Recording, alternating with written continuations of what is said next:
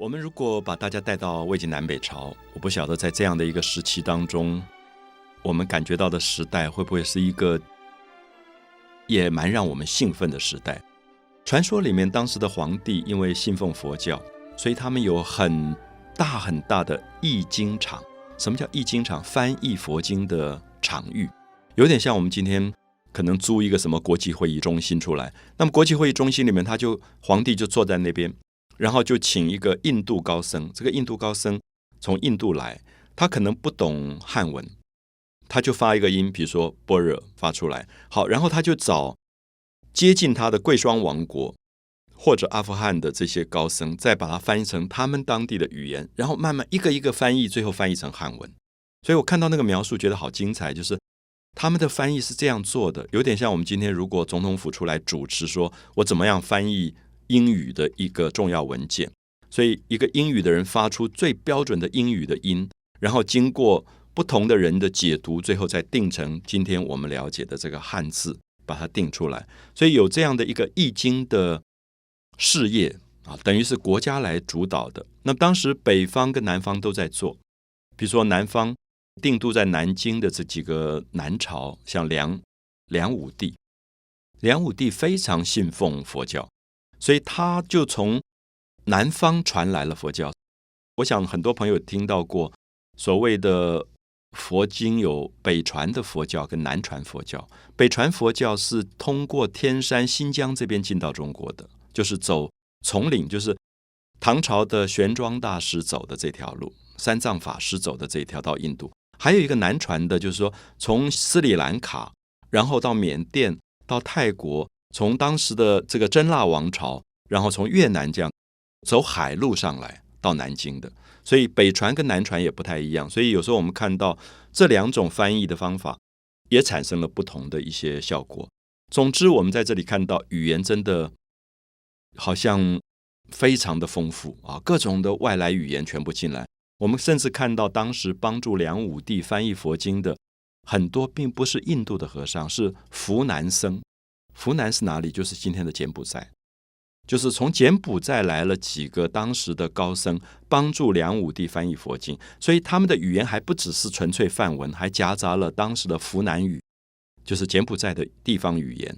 好，所以我想，如果大家了解了这样的背景，那么对于魏晋南北朝这段时期的一种文体啊，可能会有一个不同的角度的看法。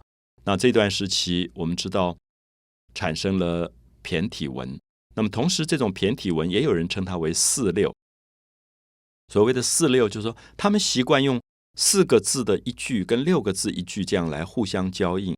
那不知道大家会不会记得，我们前面提过，四个字是《诗经》的句型啊，就是二二的关系，就是我们讲的风调雨顺、国泰民安，它是一个《诗经》的这个延续。那么六呢？六有一点是二二二，把二重复。然后或者是三三，那如果是三三的话，基本上就是楚辞的句型啊，所以三个字三个字这样的构成，所以这个四六的形式也说明当时也在慢慢整理，希望整理出一个文字之间的结构，一种新的文体，那么同时也可以纳入外来语言。所以今天很多朋友在读心经，我们说观自在菩萨行深般若波罗蜜多时，照见五蕴皆空。我们会发现这里面好多的句型，其实还是在利用《诗经》的二二的四，或者《楚辞》的三三的六的关系。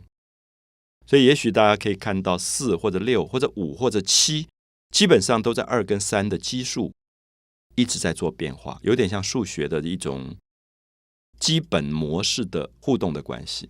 那么，所以在这样的状况里，我们看到所谓的四六文、骈体文、骈俪文。这些专有名词，我觉得当然对很多不是专业的朋友也许有点难啊。我也不觉得你一定要记住，强调的只是这段时期都在做文体实验啊。因为文体实验，所以出现了各种不同的文学技巧跟文学的表达的一些方式。尤其外来的种族，他的表达方式本来就跟汉族不同，所以他的表达方式就会非常的活泼，也非常的自由。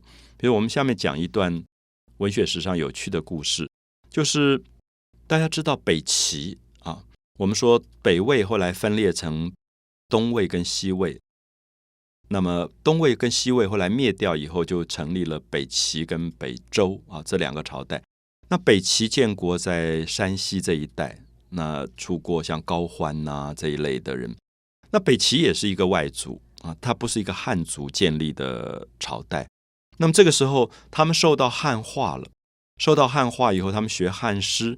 那么当时就皇帝上朝的时候，就鼓励大家说：“哎，你们要不要每个人写一首诗啊？喝了酒唱唱歌。注意一下，我们讲诗的时候，常常在讲歌。基本上古代的诗都是可以唱的，所以有点像我们现在去卡拉 OK。所以大家喝了酒吃饭以后，就说啊，大家唱唱歌，写写诗。